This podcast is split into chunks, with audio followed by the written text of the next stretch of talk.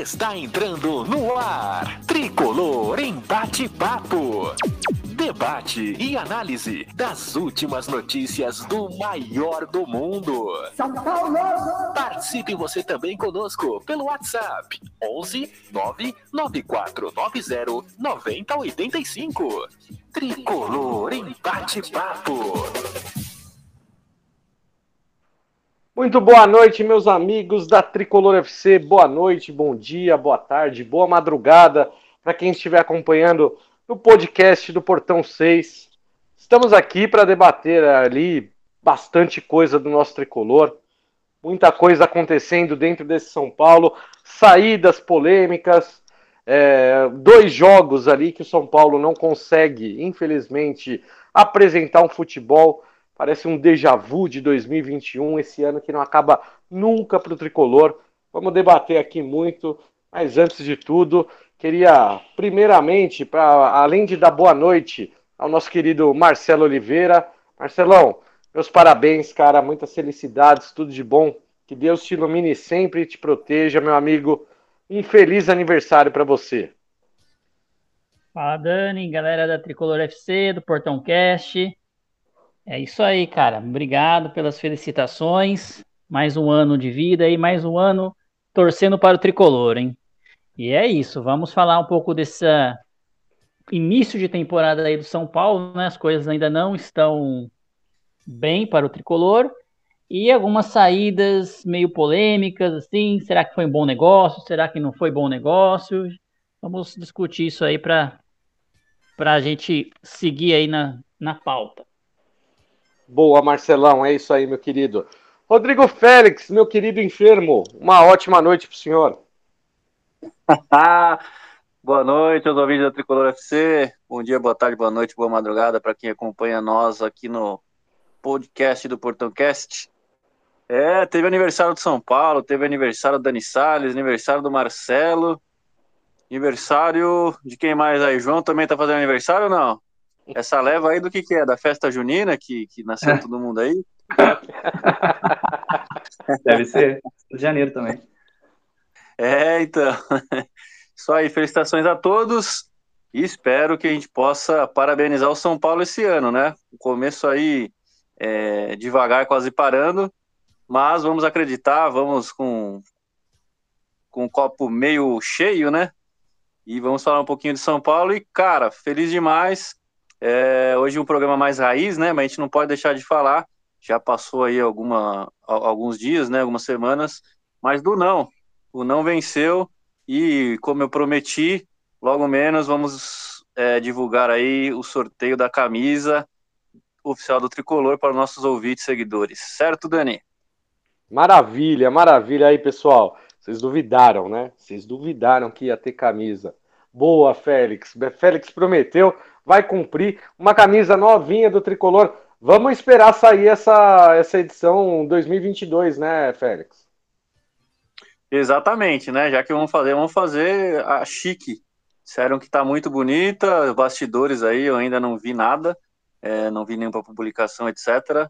Mas tratando-se de São Paulo, tenho certeza que vai ser linda demais a camisa, viu, Dani? É, aquela, que vem, aquela que vem bordado tricas, assim, em cima do símbolo, né? a bola, como que é? Nova ação de marketing do São Paulo. Personaliza como quiser, Marcelão. Ah, então beleza. Só, só, não vai, ó, personaliza, mas não vai na, na, na torcida errada, hein? Cuidado para errar o portão lá, hein? Com certeza, com certeza. João, meu querido, muito boa noite. Seja muito bem-vindo. É, cara, início do nosso tricolor nesse ano parece. lembra muito 2021, né? Saudações tricolores a todos, a nós aniversariantes. Galera de janeiro é fera, em peso quem nasceu em janeiro aí. E seja bem-vindo quem está ouvindo a gente, seja ao vivo, seja no, no podcast, na sua plataforma de áudio preferida.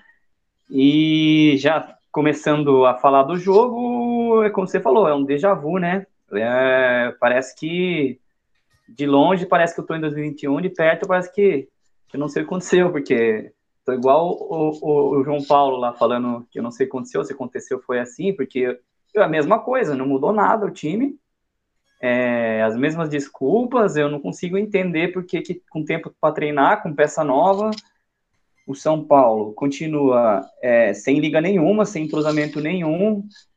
É, parece que a opção de ataque é só chuveirinho na área.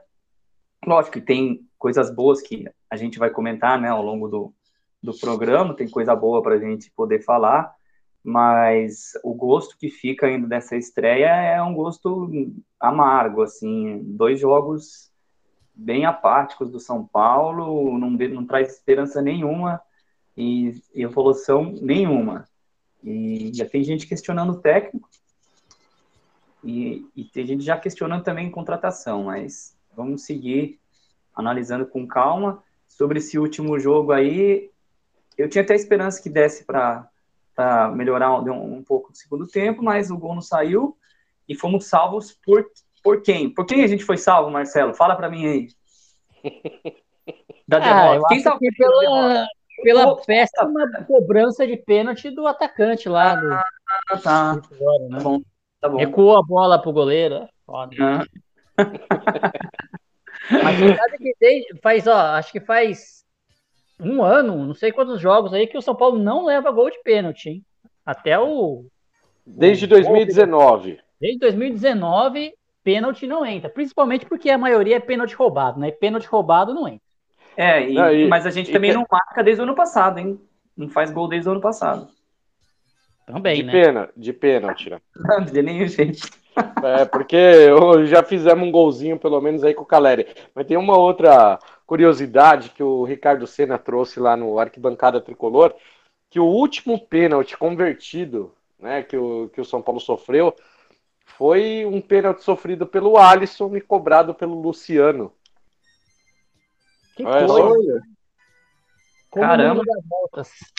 É, e... são as, as coisas do futebol, os meandros do futebol que trouxeram esses dois atletas hoje para defender o São Paulo. E o Marcelão, vou até começar contigo, cara, porque o João ele citou uma coisa que eu acho importantíssimo uh, a gente falar a respeito assim, já tem gente questionando o técnico, né? E eu acho que é, o, a questão do Rogério Ceni no São Paulo é, acontece assim, ela aconteceu de uma forma muito é, estranha por diversos motivos. O, o Rogério Ceni meio que chega quando o Ceni, o, o Crespo ainda era treinador, boatos aí do pessoal falando que já tinha até um pré-acordo antes do Ceni assumir de vez o time de São Paulo, é, antes do Crespo sair. E aí o, o, o Rogério Ceni acaba assumindo o time no final do Campeonato Brasileiro, consegue algumas boas vitórias que livram do rebaixamento São Paulo.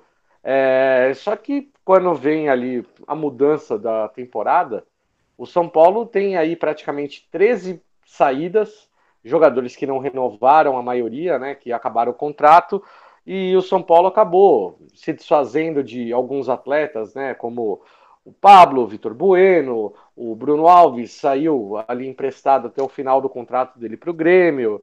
É, a gente teve um empréstimo do Lucas Perry para o Náutico. É, foram assim, foram vários atletas que foram negociados e nenhum deles era praticamente titular com, com o Rogério Ceni. E chegaram cinco jogadores, né? Que os cinco, pelo menos, já estrearam. Já a torcida do São Paulo já pôde ver um pouquinho desses atletas em campo. Como é que você avalia to, é, toda essa mudança aí, Marcelão, é, que teve o São Paulo, principalmente de elenco, com o trabalho do Rogério Ceni e esse questionamento dos torcedores? É, o, eu acho assim, primeiro que o Rogério, ele desde quando ele chegou, né, é, boa parte da torcida aí, pela aquela declaração que ele deu lá no, quando era técnico do Flamengo, não, não comprou o Rogério Ceni, né? Eu acho que isso contaminou bastante o ambiente. Eu já, já chego a ver no, nos grupos aí de WhatsApp, no Twitter, pessoas questionando até o Rogério Ceni ídolos, se a gente for pensar assim, né? Mas Sim. que ele foi, ele foi muito questionado nisso. Tá? Então acho que ele não conseguiu ganhar ainda a torcida e parte da torcida talvez ele não ganhe nunca, porque o pessoal desde que o primeiro dia que ele treinou já queria a saída dele, não queria ele como técnico. Lembrando que naquela situação lá, saindo o Crespo da forma que saiu, eu acho que era o único técnico que aceitaria pegar o São Paulo.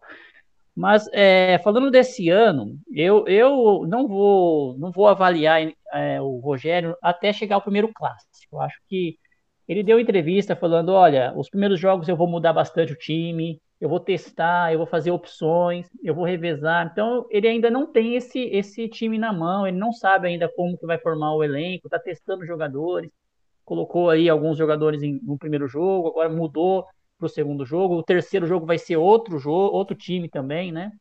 E eu vejo também, Dani, que ele teve um probleminha na pré-temporada, né? Com essa questão da Covid. Eu acho que dificultou um pouco também para ele montar esse time. Por isso que ele está entrando um pouco aí nos primeiros jogos do Paulista. Claro que chega o, o um, um, clássico, ele não consegue ganhar, o time vai mal. Ou, se Deus me livre, ele não consegue classificação para outra fase no Paulista, aí ele não dura nada. Aí ninguém segura mais ele no time. Né? e a Copa do Brasil? Né? E a Copa, a Copa do Brasil é Copa do Brasil né? é dia 23 agora, Marcelão. É, é, mas também a Copa do Brasil, se, se acontecer de ser eliminado nesses jogos eh, que são inexpressivos, né? Aí também ele não tem que ficar mesmo, tá? Mas eu acho que é um jogo único. esse, é o pro, esse é o problema, é um jogo único. Eu acho que a gente precisa um pouquinho mais de jogos para poder avaliar assim esse comecinho de temporada para ver o que, que eu espero do Rogério. É que o São Paulo tenha pelo menos um padrão. Né? Não, não precisa jogar bem, mas precisa saber jogar um padrão e parar com essa conversa de, de ah, não tem atacante de lado, não tem o secretário de lado. Cara, tem que dar um jeito. Não tem, não tem. Agora ele é o técnico, eu acho que ele tem que dar um, uma solução ali internamente. Sobre os nomes que chegaram, é, a maioria já, acho que todos já estrearam, né? Todos já, já entraram. É, o último aí foi o, o Jandrei, que, que jogou. Eu achei que é um jogo apenas, pegou pênalti, foi bem tudo, mas é, é cedo ainda para a gente avaliar ele. Só não gostei de uma situação do Jandrei, aí depois o João comenta, que eu acho que ele sai muito jogando pelo meio e umas três, quatro vezes no último jogo aí, quase que, que o São Paulo perde a bola ali naquele meio e é perigoso essa saída do Jandrei. Não, não gosto muito dessa saída rasteira ainda pelo tocando no meio do, dos jogadores. Eu achei que ele teve excesso de confiança, assim. Eu acho que ele estava com muito apetite para começar o jogo, quis agarrar a oportunidade, porque se a gente for pensar no passado, os goleiros reserva tiveram pouquíssimas chances, né? Então, eu acho que ele quis dar um cartão de visita ali. Ele tava, eu achei que ele estava bem seguro com os pés, concordo que ele sai jogando muito pelo meio, mas isso é uma questão que se tivesse alguém lá no que sabe jogar no gol. Ah, pera aí, o nosso técnico goleiro. Então, podia ajudar ele, né? Mas quem sabe? Eu, eu, eu acho que ele quis. É muito mais excesso de confiança do que uma, uma deficiência técnica dele ali. Acho que ele quis mostrar que ele estava confiante. É muito é perigoso esse tipo de passe. Eu fico doido com isso. Muitos, muitos jogadores para receber essa bola, como o Miranda quase perdeu uma bola ali de costa pro, pro zagueiro. Então é meio. Eu não, eu não gosto porque me lembra o falecido. Tomou assim ano passado. Me lembra aquele falecido técnico que a gente tinha, eu já não gosto. É, eu também não gosto. Mas, assim, eu não acho que seja uma coisa que ele faça sempre, assim, é o meu ponto de vista. Eu acho que ele quis mais é, mostrar que ele não que ele não estava com medo, assim. Espero que não faça sempre.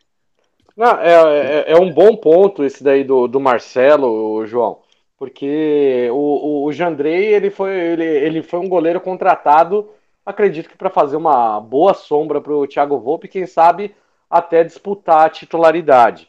E ele mostrou ali um cartão de visitas ótimo, porque conseguiu defender um pênalti, conseguiu segurar o empate para São Paulo. Foi um, talvez o melhor jogador aí de São Paulo na partida, uma péssima partida de São Paulo.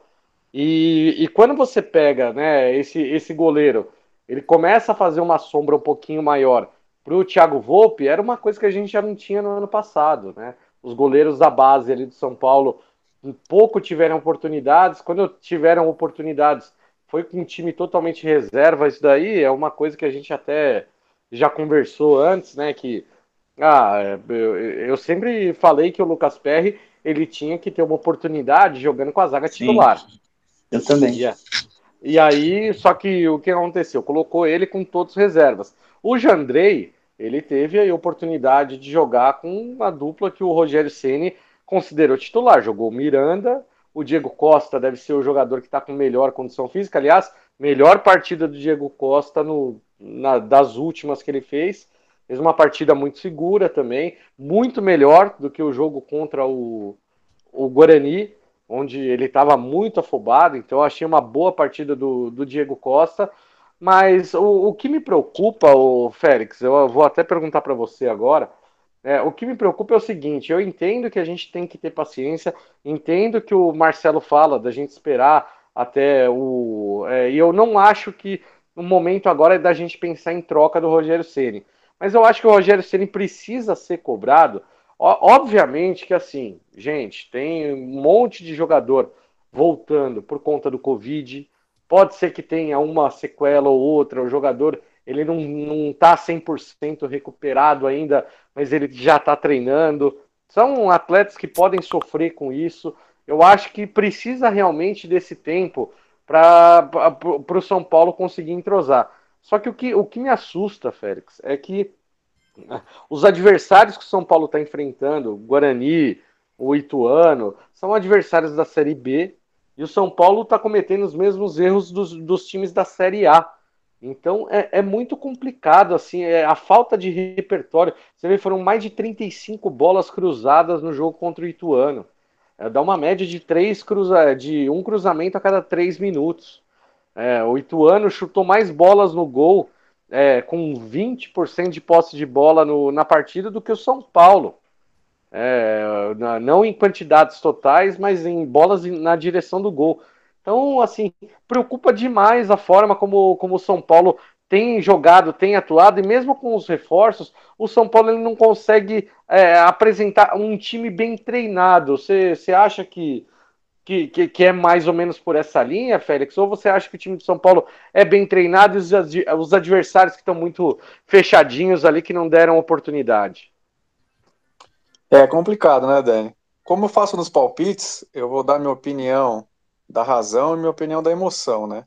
A opinião da emoção, cara, a gente fica pé da vida.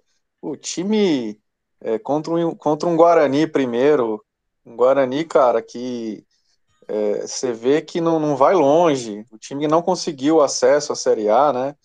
É, o time meio perdido ainda, venderam jogadores, compraram, o time todo reformado também, também com problema de Covid, enfim. E o São Paulo não consegue impor o seu ritmo, não consegue eh, jogar. Contra o Ituano a mesma coisa, ah, o Ituano jogou fechado tal. Mas, cara, você tem que balançar o time, tem que ter uma, uma estratégia. O São Paulo jogou, salvo engano, 34 bolas é, na área e acho que mais de 70% do tempo não tinha um centroavante. Então está jogando para ninguém, né? Tá jogando para o Rigoni, que não é o forte dele, ele estava fazendo um falso 9. Então, na emoção, é, é desesperador, é preocupante. Mas aí entra a razão, né? Você ouve a coletiva do Rogério, e aí, por exemplo, o Nicão, todo mundo falando, pô, mas o Nicão tá é, quase que nem um trem na linha ali da, da o lado direito do São Paulo, e vai e volta ali, parece que tem um trilho, que ele não pode sair dali. E aí ele diz que o Nicão é, deve fazer o movimento que ele fazia no Atlético, ou seja, é, da ponta direita para dentro, né, batendo com a perna esquerda, e também é tentando achar os atacantes. Porém, o Nicão vem é, de sete anos de temporada que ele fazia 60 dias no Atlético Paranaense. Que o Atlético joga o, o Paranaense né, com o Sub-23, lá o Sub-20, e o time principal tem 60 dias de preparação física. Ou seja, não é em uma temporada que ele vai conseguir ganhar é, o mesmo porte físico, né, a mesma preparação, é, atingir o mesmo auge do que ele conseguia no Atlético Paranaense. É, isso é de se pensar, ele pode ter essa razão, né? Ah, mas sempre tem uma desculpa. Sim, sempre tem uma desculpa. Outra coisa, é, ele falou que ia tentar aí mexer, testar coisa nova, inventar nessas três primeiras partidas, né? Então, Guarani, o Ituano e vai ter o Bragantino, né? O Bragantino fora em Bragança estarei lá assistindo em loco para a gente ver aí eh, se está tão ruim assim como na, na tela, né? É, então também ele, ah, mas não é o, o Rigoni não pode ser ali, o Alisson não, e, mas ele está testando. Se ele está testando, ah, de repente entra com o Igor Gomes no meio agora, não sei se, se vai jogar ou não, ou coloca o, o Sara de volante, ou não sei o que ele vai fazer. mas se ele está testando, né, se ele está buscando, se ele está é, tentando inventar algo que pode dar certo, viu nas, nos três jogos e nos treinos né, da semana que não está adiantando, ele volta ali para o 4-4-2, como ele fez contra o Corinthians, que a gente ganhou no Campeonato Brasileiro, como ele fez contra o Palmeiras, ainda que com reserva fora de casa, São Paulo é, conseguiu ganhar, enfim. É, vamos ter que, que, tentar e acreditar. Na razão também, é, se a diretoria confiou a ele, mandou o Crespo embora, o Crespo que tinha é, a torcida junto, todo mundo gostava dele, não sei se ele perdeu o vestiário ou não, com a questão física, a gente viu aí depois o Barroca falando aí em um podcast que era muito difícil enfrentar o Crespo, porque ele fazia é, um x1 o campo inteiro, né? Então era difícil o jogo coletivo, etc. Tá, tá, tá. Mas enfim, é, o Rogério volta com um pouco de desconfiança, por quê? Porque ele falou umas besteiras lá no Flamengo, a torcida não gostou, é, porque o Fortaleza foi o trabalho bom que ele fez, porém o Fortaleza sem Ceni também continua de ótimo até melhor. Então é a estrutura do Fortaleza também, a diretoria do Fortaleza que talvez junto com o Ceni conquistou esse status que nem precise mais dele, porque o Você não, ô Félix, você não sentiu o Ceni um pouco abatido na, na coletiva? Então, eu, eu não sei se ele segura um pouco a emoção para não é, que da primeira passagem, até às vezes no Flamengo também, quando, quando ele, passa um pouco o tom ali, ele acaba sempre sendo questionado, sendo é, tendo adjetivos pejorativos, né? Então eu, eu acredito que ele ele está tentando ali. Eu acho ruim porque passa uma imagem já de derrota, né? A torcida sempre quer o melhor, mas o São Paulo bibibi bobó tá mal, não pode esperar tanto. Ah, a gente não tem esse jogador de, de lado. Eu não gosto desse tipo de que o treinador tá lá para dar soluções, né? E Sim. eu acho que, assim, só, só dando um, um, fazendo um corte rapidinho, eu sinto isso dele desde que ele chegou, cara. Desde que ele chegou, ele me passa a impressão que ele, ele tem um ar, assim, de, de remediar alguma coisa, um ar de, é, vamos ver o que dá, de derrota. Eu não senti nele determinação para vencer, um perfil vencedor que ele tinha muito como jogador. Eu não senti isso nele como técnico nessa segunda passagem desde que ele veio, assim. Vocês tocaram num ponto que, desde sempre, ele tá estranho, assim, eu não sei. Eu concordo. Parece que é, ele não acredita que vai dar certo, né? Tá passando essa é, impressão. É, isso, me passa sim, muita impressão. Sim. E que ele só tá esperando para dar uma desculpa ali, tá empurrando com a barriga. É, é bem estranho, assim. Essa passagem dele é muito estranha. Ah, eu, então, eu, aí... eu, senti ele muito desanimado, gente, porque é, até mesmo quando, eu, quando ele fala, Félix, perdão até por, por cortar, é, quando ele fala, é, até falando dos reforços, falando dos atletas, e aí falando que o, o time, assim, que ele quer, espera um pouco mais de criatividade e o time não está entregando, ele até cita alguns pontos que é, a gente até comentou na, na transmissão do, do jogo contra o Ituano, os 15 primeiros minutos de São Paulo foram muito bons, porque foi, o São Paulo finalizou praticamente duas, três vezes, Tava jogando ali com troca rápida de passes. Só que do Wellington momento... também no comecinho, tava bem, bem. O Wellington tava atacando ali do, na esquerda. Não, o, o Alisson na bola parada tava mandando muito bem. É, ele estava conseguindo cobrar um escanteio fechado. O goleiro do Ituano não saía tanto, então proporcionou alguns lances de perigo. Mas eu acho que aí, o, a partir do momento que o Ituano descobriu como o São Paulo jogava, acabou o São Paulo. Não, não teve mais criatividade nenhuma e eu acho que é, é muito nisso que o, que, o, que o Ceni acabou pesando, não é, Félix? Então, eu concordo, falta muito, né? E assim, é, ele não chegou agora, né? Ele já tem, ele fez o final do Brasileirão. É, eu não sei se aquele áudio vazado, aquela conversa que ele ia sair, a gente não sabe o que aconteceu internamente. Porém, eu não defendo ele, porque ele tem casca para ele falar o que ele quiser. Ele pode entregar, ele fala, ó, oh, só não vou é, sair fora agora porque não tem quem, quem vir, o São Paulo não tem dinheiro para contratar, então eu tô aqui, peço que a torcida me ajude, eu vou ser transparente, um exemplo. Se ele falar isso, verdade. a torcida vai com ele, entendeu? Ou também ele pode falar, ó, É, me prometeram algumas coisas, novamente não, eu não vou ficar esperando, eu vou sair fora e obrigado, tchau. Eu não sei, né? É, são hipóteses, a gente não sabe o que se passa lá dentro. Porque a, a, a cara dele nas entrevistas, a vontade ali e a percepção que a gente tem. Pode falar, Marcelo. Não só na entrevista, né, Félix? A gente observa no jogo. Você vê, nos outros anos passados, nos outros anos, ele suava uma camisa inteira, ficava de um lado para o outro, falava, gesticulava, gritava, praticamente entrava em campo. Ele jogava os 90 minutos com os jogadores.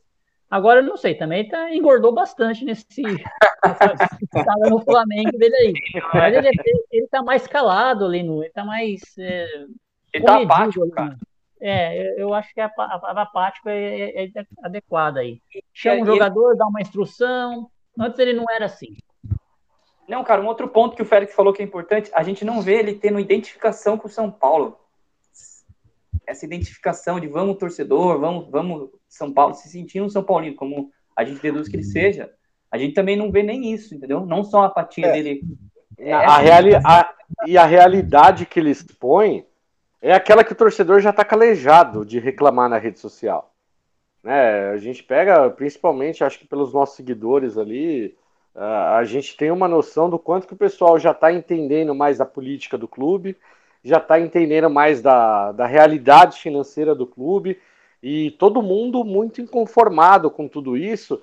É, e é nesse ponto que eu vejo que a diretoria de São Paulo ela agiu de certa forma numa contramão diante de toda a realidade que a gente está tendo. É, trouxeram aí os reforços, né, como o Nicão, o Patrick, Alisson, o Rafinha, que ah, talvez assim o Rafinha fosse a posição que o São Paulo mais precisasse de um, de um atleta.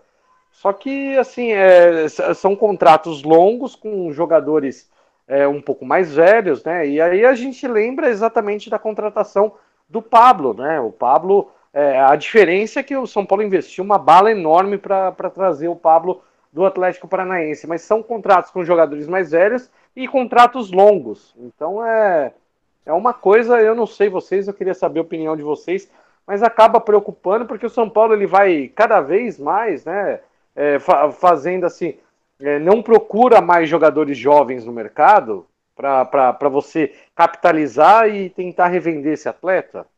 Tentou com Igor Vinícius e acabou não dando certo. É, só finalizando a do Rogério, né, pra gente entrar aí na. No, eu queria até saber, sei que foram poucos jogos, né, mas é, reforço a reforço que vocês estão achando até aqui. Mas o, o Rogério não parece que não está se sentindo em casa, né? Eu vi até a grande mídia discutindo isso, tal. A organizada não, não grita o nome dele, ele não é tão ovacionado como sempre foi. É, então, ele parece um estranho no ninho, né? Que nem aquele é. filme, um estranho no ninho.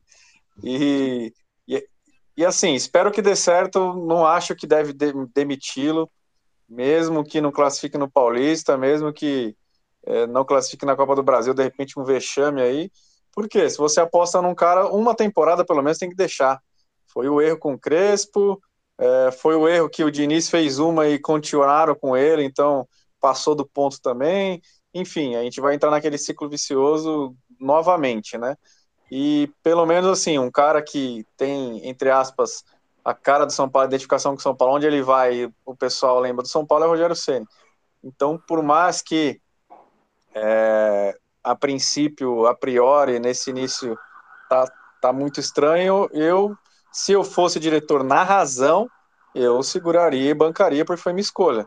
Agora, eu como torcedor na emoção aqui e, e no Portão Cast na rádio Tricolor, é, Web Tricolor FC, eu também perdeu aí, o, por exemplo, vai jogar contra o Bragantino em Bragança. O Bragantino é, um pouco melhor, o Arthur já voltou, o Ítalo talvez vai estrear contra o São Paulo, né? Vai estrear, não, vai voltar contra o São Paulo. É, Prachedes jogando bem, toma uma, uma sabugada lá, ah, o bicho já pega aqui na emoção, né? Agora, se vocês me permitem, vamos fazer uma dinâmica rápida, né? Vocês falaram do Jandrei rapidinho. Eu acho que o, Andrei, o Jandrei aproveitou bem, né? A, a chance que ele teve. Eu achava que ele era menor, ele tem 1,86. Para goleiro, ele é baixo até, né? Mas eu achei que ele era até mais baixo do que a estatura que eu vi é, na ficha dele. E assim, ele demonstrou mais confiança, a torcida tem mais confiança nele, que nunca tinha jogado, do que no próprio Volpe. E ele também tem um pouco de sorte, né? Acho que no, inicio, no início do jogo sobra uma bola para o atacante do, do Ituano cara a cara, atacante erra bizonhamente. Se é o Volpe, o cara levanta, tá de bicicleta e vai no ângulo. É um negócio louco também com o Volpe. Eu falei, cara, é o que eu falei para vocês. É, de não ser chama, a, a mística do futebol ignora o, o, chamado chama-gol. O Volpe é chama-gol. Exatamente. Fazendo uma analogia rápida, eu trabalhei no banco, tinha um gerente, e isso aí eu, é um pouco engraçado, mas nunca mais esqueci. Entregaram os currículos, né, para trabalhar no banco. Tinha assim uns 50 currículos. Ele pegou, jogou pro alto, pegou uns 5. Aí eu olhei para ele e falei: "O que você tá fazendo?" Ele falou: "Para trabalhar comigo um, tem que ter qualificação. Então, desses cinco currículos eu vou escolher o melhor qualificado. E outra, tem que ter sorte. Então, esses 45 que estão no chão são azarados, eles não vão trabalhar comigo. É mais ou menos o que acontece com o Volpe. Azarado, pode ser qualificado, mas não tem chance mesmo. Tem que sair fora. Agora vamos seguindo nos outros aí. Quem, quem que a gente vai falar agora? Acho que a gente pode falar do Nicão, hein? Acho que é, ele tá, como o Dani comentou, né? Fixo aí pela direita, na posição da direita. Infelizmente, eu não vi ele fazendo um bom jogo, no geral, né? Muito aberto ali, tentou algumas jogadas, é, é duro olhar para camisa 10, né? Você, você, imagina o camisa 10 que é o craque do, do jogo, do time, né? Que, mas a gente tem que também parar com essa mística de número de camisa, né? Eu acho que agora o número de camisa não importa muito. Mas eu achei o, o, o Nicão, talvez por essa questão física, ainda é muito, muito pouco tempo. Precisa entender melhor o, o local dele ali. Eu não sei, eu acho que ele não, não chutou muito a gol nesse último jogo contra o Ituano. Não, não reparei muitos chutes dele no gol também, como ele fazia lá no Atlético. Teve é. um no começo do jogo, Marcelão. É, se bem que o São Paulo inteiro não conseguiu chutar no gol, né? Foi, foi 18, acho que 18 partidas, só duas ou três no gol, né? Sim, então, é, muito, número baixíssimo. Esse fundamento aí, porque o goleiro estava tranquilo, o goleiro adversário lá, né? Mas eu, eu achei boa aí a, essa contratação tem que se justificar ainda, né? E, principalmente porque ele é o camisa 10. E o camisa 10, embora não, não signifique muito mais hoje, essa mística da camisa, precisa ser o destaque do time. Precisa ser o é. cérebro do time ali. É, eu acho que contra o Guarani ele chamou mais o jogo, não que ele tenha feito uma boa partida, mas ele, ele tentou, buscou. Já nesse segundo jogo, não sei se fisicamente, né, começo de temporada, a desculpa é tudo fisicamente, né? É, mas aí eu achei ele meio sumidão, ele tentou no começo ali, mas não achou o jogo. Não sei também pela linha baixa do Ituano, né? E, e o Rafinha tentando ultrapassar ali, eles tentaram fazer um triângulo de um lado, né? O, o Rafinha com o Nicão é, e o Rigoni, do outro lado lá o Wellington com o Alisson. É, o Sara e o Sara, eles, eles, dividiram ali, fizeram dois triângulos dos dois lados, mas assim, uh, espero muito mais o Nicão e, e cara, acredito que é, dentre as, as, contratações, as últimas, né, que, que foram mais badaladas, mais faladas, nenhum deu certo. Eu acho que o Nicão vai, vai dar certo sim. Claro, não vai pegar a bola, driblar todo mundo e, e, e fazer gol, não vai ser aquele cara, mas acredito que ele vai ter uma, uma regularidade média, assim, de, de jogos importante. Eu acho que assim do Nicão. E você, João? Eu também confio bastante no, no futebol do Nicão. Eu acho que o Nicão é um jogador que pode render muito, mas vai depender muito do esquema tático, de como o técnico vai poder utilizar ele para poder é, desempenhar o futebol dele, jogar um pouco mais solto. Ele ainda não, não se achou assim em campo, assim, apesar que ele tenta o jogo, mas parece que ele, ele não se encontra ainda. Ainda falta alguma coisa para ele. Eu gostei do Patrick, cara. Eu, sou, eu acho que o Patrick joga muita bola. É, quando ele entra, ele entra muito bem. Inclusive, foi ele que deu assistência para o Caleri, né? No cruzamento do Patrick, que tinha acabado de quebrar, ele cruzou a bola. Então, eu acho que esse pode ser uma, uma, excelente, uma excelente peça para São Paulo. E já falei de Andrei? Fora de Andrei de tudo. Né? Vai voltar, né? Ele vai voltar. A gente vai falar da escalação. O Ceni vai voltar com, com o bracinho de, de, de anão, bracinho de jacaré. E, e o, o Jandrei não. O Jandrei vai para o banco, fez uma ótima partida e vai para o banco. Enfim. É... É, mas quem sabe começa um rodízio aí, viu, João? Quem sabe. Né? é, quem sabe não começa um rodízio aí do, dos goleiros de São Paulo para ver quem é que chega melhor para as fases decisivas de mata-mata. Vai ter mata-mata da Copa do Brasil, vai ter mata-mata do Campeonato Paulista, se Deus quiser. É, mas uma coisa sobre o Nicão, eu queria até saber a opinião de vocês, mas eu acho que assim, se o. É, não, não sei se de repente se o Rogério Ceni, se ele quiser usar o Reinaldo e quiser usar o Rafinha, eu acho que o Rogério Ceni precisa voltar a usar três zagueiros, gente. Porque não, é, não adianta, não adianta a gente pegar dois laterais que são um pouco mais velhos, que tem ali como forte, né, o apoio e você deixar esses dois laterais para ficarem fazendo o corredor inteiro, subindo e voltando. É, o, Wellington ele acabou entrando, participou no começo do jogo, mas depois ele não conseguiu. Então eu, eu não sei, eu acho que de repente o Rogério Ceni podia insistir um pouco mais na escalação com três zagueiros para conseguir dar, para conseguir é, fazer com que esse time é, ele tenha ali o apoio dos alas e aí jogaria com o Luan, de repente num jogo mais difícil, Gabriel Neves num jogo um pouco mais tranquilo, e aí coloca Patrick e Nicão no meio, põe Alisson e Patrick, Alisson e Nicão, é, e aí no, no, no, ataque põe o Calério e Rigoni, ou de repente, quando o Luciano melhorar, Caleri e Luciano na, numa dupla de ataque, mas eu vejo assim o, o é, para jogar com esses laterais, né, e com os zagueiros que a gente tem, obviamente que a gente vai, vai precisar de mais algum zagueiro, porque como saiu Bruno Alves, a gente não tem aquele. O Diego Costa é o único zagueiro que a, que a gente tem. Então aí, Léo, Arboleda e Miranda jogando ali no trio de zaga. E, e aí eu, eu penso que de repente o Rogério Ceni poderia conseguir arrumar um pouco o time que já acostumou e acabou sendo campeão paulista com essa formação. O que, que vocês acham? Acho que eu concordo.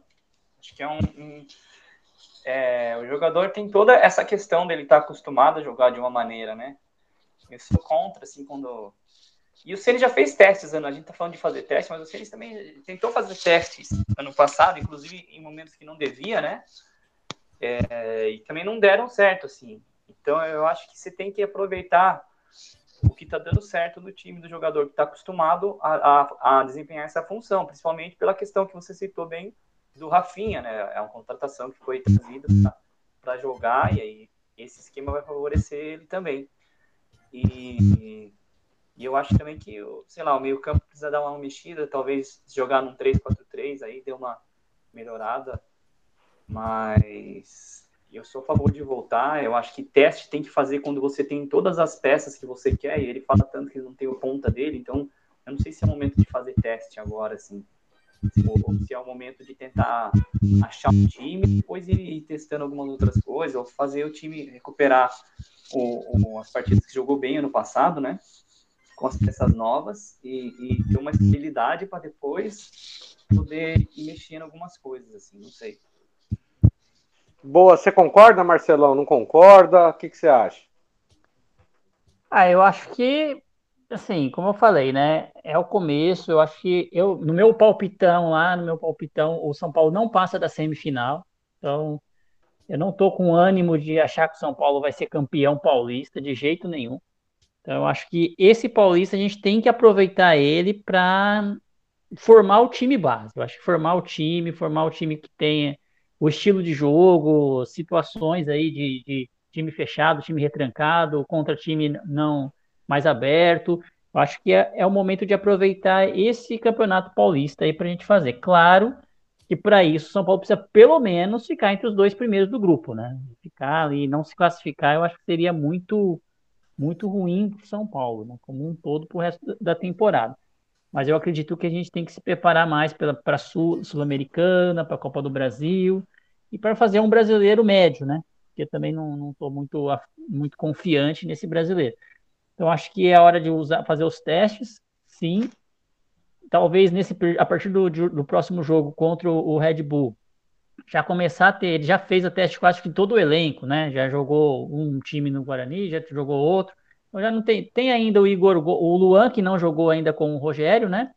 Que está machucado e continua machucado, está com dores tal, ainda não jogou com o Rogério. Tem o, o próprio Luciano, que ainda precisa estrear no time, né? Mas nem, nem se apresentou, né? Já se apresentou machucado. Então, eu nem sei se daqui a pouco a gente vai ter que discutir se vale a pena manter o Luciano no time. Porque acho que o custo dele está muito alto para a quantidade de jogos que ele faz? E no, na temporada passada ele também não estava correspondendo em campo, então ficou machucado um tempão. Quando entrou, não estava mais fazendo gols. Então eu, a gente, eu gosto muito do Luciano, mas desse jeito também não, não adianta acho que ficar no time, não. Se fica mais machucado do que jogando, e quando joga demora 10, 20 jogos para poder fazer um gol, aí é complicado. Mas ainda tem alguns para testar. Vamos ver se o time tem que ter o time base já o mais rápido possível e, e para a gente ver o que, que vai ter aí nos primeiros clássicos. Porque clássico, como se diz, né? Clássico não se joga, se ganha. Então, a gente tem que ganhar o clássico para começar a ganhar a torcida um pouco pro lado do Rogério, para ele vibrar mais, para o time começar a pegar confiança. Boa, ô Rodrigo, ainda teve o, o Thales Costa, que recuperou de Covid e, e ainda não estreou. Igor Gomes, aliás, saiu até matéria aí dizendo que o Igor Gomes pode ser o jogador da criação que falta no São Paulo, Félix. Meu Deus do céu. Desculpa, escapou. Comente sobre, meu amigo. Então, né, quando você tem um empresário forte aí, com, com contatos, você consegue matéria para todo lado, né? Eu acho que não é solução, eu acho que tem um... É, o Wagner Ribeiro força ali para colocar o Igor para jogar, para poder vender, aí o São Paulo fica naquela, e não sei se o Rogério tá é, junto com a diretoria, tá contra, tá a favor, tá andando junto de mão dada, não tá, enfim. Porque é a sinuca de que a gente fala, né? Tem que pôr o jogador para vender e ao mesmo tempo, se o jogador não for bem, desvaloriza, então fica aquela. Mas a gente acelerou, eu rapidinho vou voltar. É, Jandrei, eu acho que ficou acima da minha expectativa pelo que apresentou. É, Nicão, abaixo da minha expectativa, mas isso ainda não significa muita coisa, início ainda, né? Dois jogos apenas. É, o Rafinha, dentro da minha expectativa, nem mais nem menos. Uh, Patrick, abaixo da minha expectativa. Ele entrou alguns minutos ali, pôs um fogo no jogo, fez um cruzamento, né, deu uma assistência, mas nesse segundo jogo eu achei ele muito pesado, fisicamente muito fora, cansou rápido, parecia que estava de calça jeans. É, Alisson, acima da minha expectativa, não que ele tenha feito excelentes jogos, até perdeu a bola lá que ocasionou do gol do Guarani, mas correu, se apresentou, em tese aí dos reforços, eu acho que ele foi o melhor é, junto com o Jandrei. Então essa é a minha análise do, uh, dos reforços, né? E aí já falei um pouco do Igor Gomes. É, quanto a três zagueiros, cara, eu acho que dificilmente a gente vai jogar com três zagueiros. Uma, mesmo que o Rogério tenha ganho como jogador muita coisa com três zagueiros, ainda que o Murici seja é, coordenador, sei lá o que ele é, né? Palpiteiro lá, não sei o que o Murici faz, é, escudo, não sei o que, que ele é, e ele também tenha sido campeão com três zagueiros. Eu acho que dificilmente a gente vai jogar dessa, né, com essa formação. Uma, porque ainda que tenha aí o mercado da bola dizendo que tá, pode vir um zagueiro, né? Tá vindo lá do, de Portugal. É, eu acho que com três zagueiros, com apenas um reserva, dificilmente a gente vai jogar dessa forma. Se vocês quiserem rapidinho avaliar os reforços e falar dos três zagueiros, vamos seguindo. Mas antes, Dani, para participar, qual que é o telefone? O pessoal está perguntando aqui para mim. Ó, oh, galera, quem quiser participar, manda no nosso WhatsApp 11 994 90 90 85. Repita. 11 994 90 90 85. Manda mensagem que a gente coloca no ar aqui é, o Félix, na minha parte ali dos reforços, eu, eu concordo. Eu acho que o Alisson ele foi o mais, assim, o jogador mais voluntarioso, né? O cara que mais lutou, que mais brigou, é, mas é, o, tecnicamente o Patrick é, tá, tá fora de forma, mas ele é melhor que o, que o Alisson. O Nicão, eu acho que o Ceni prendeu demais ele ali na ponta é, ele não, não apareceu tanto. Ah, eu quero ver o Nicão jogando um pouco mais pelo meio, fazendo um pouco mais de tabela. Foi por isso que eu citei a parte de, de jogar com três zagueiros. É, não é comparando, tá, gente? Mas o que acontecia normalmente no, no 3-5-2 do, do, São Paulo vitorioso lá com, com o Júnior, com o Cicinho e com o Danilo, é que assim, é que o Danilo ele caía tanto pela direita quanto pela esquerda e ele abria espaço para os alas infiltrarem pelo meio, jogarem pelo meio. Né? Reinaldo é um jogador que ele tem ali o chute bom, ele tem um, assistência como um, dos pontos fortes dele, então seria ali uma ultrapassagem pelo meio também, e o Nicão caindo pela ponta esquerda, caindo pela ponta direita e permitindo, abrindo esse espaço para esses jogadores. É mais nesse sentido que eu citei o jogar com três zagueiros, porque quando tá o São Paulo jogando nesse 4-4-2 com o time dos caras lá embaixo, com as linhas muito baixas, é, fica muito difícil. Então já, o time de São Paulo já não está conseguindo fazer a profundidade no, na linha de fundo. Então acho que vai. É, precisa dar uma mexida, mu mudar alguma coisa. O Rogério Ceni precisa ser um pouco mais criativo para fazer com que esses atletas eles consigam se entrosar mais, né? O São Paulo está muito ah, vamos ver aí quem decide, manda a bola lá na área. Ah, deixa o Caleri, Rigoni, seja quem for que tiver na área para definir. E aí eu, eu acho que acaba ficando muito pobre. Marcelão, João, não sei se vocês concordam, mas falta muito, falta muito. Sim, falta bastante, né? A gente teve duas estreias também, Dani, bom pontuar aí do, do Caiobinha, né? Que entrou aí, já estreou sim, no profissional, sim. emoção aí de entrar no profissional. E do Pablo Maia, eu tenho, sempre vou falar agora Pablo Maia, nunca só a palavra Pablo, tá? O nome dele é Pablo Maia, o P Maia, né? Porque a gente tem esse, trauma desse nome, mas eles estrearam, né? Não, não, não foi suficiente aí para mostrar nada, mas só para tirar aquele frio da barriga, né? De entrar num jogo profissional com a torcida, e tal.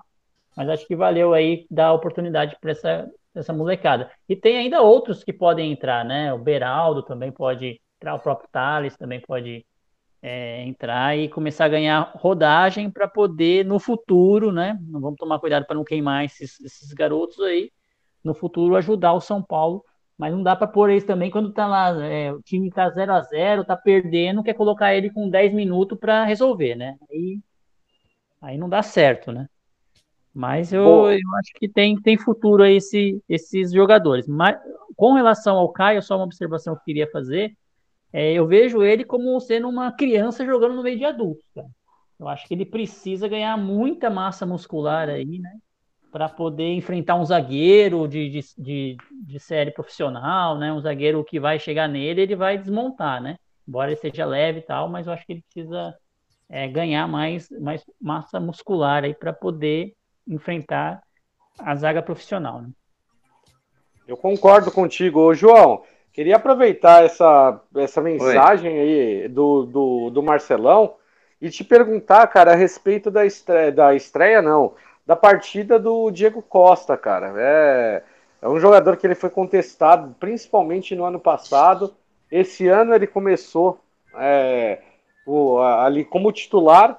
Primeira partida ele acabou indo um pouco abaixo, né? Tava muito afobado, mas eu achei que ele teve um desempenho razoável. Como é que você analisa, além desses jogadores, Caiobinha estreando com personalidade, indo para cima. O Pablo, acho que acabou ali tentou um ou outro passe no meio de campo, mas o jogo já estava meio que desenhado, né? De dependia de alguém para decidir e o Pablo não é esse jogador para decidir, né? É, então, é, vamos lá, Diego Costa. Eu acho ele horrível, mas assim, é...